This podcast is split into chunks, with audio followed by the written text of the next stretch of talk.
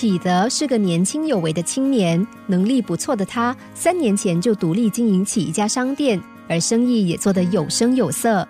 不过，让朋友们纳闷的是，店里明明每天都是川流不息的顾客，但是彼得却经常向朋友们抱怨说：“唉，早知道就不创业了。”后来人们才知道，原来他担心遭人嫉妒，也担心朋友们知道他生意不错就向他借钱，于是老是用抱怨来当烟幕弹。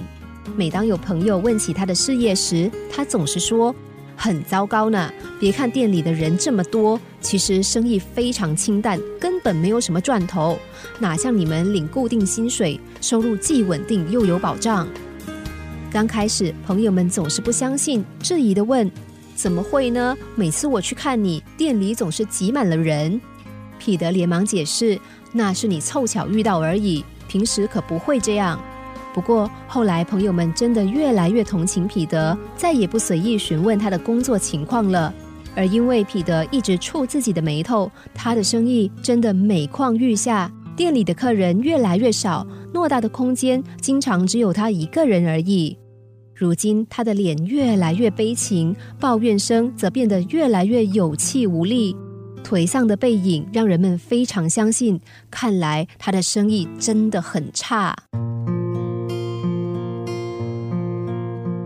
彼得的情况就像许多抱怨环境差的人，心里面总是有着自我期许。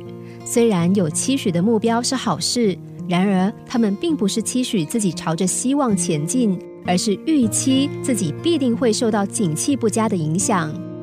当彼得压抑着自己的事业成就时，也正朝着衰退的命运走去。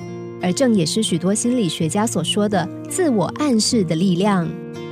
不要再说景气差了，除非你真的想在不景气中一蹶不振，否则你应该告诉大家：放心吧，只要有我在，我会成为景气复苏的大功臣。生活完全操控在你的手里，好与坏全看你怎么做。幸与不幸不是由环境决定，而是在你的一念之间。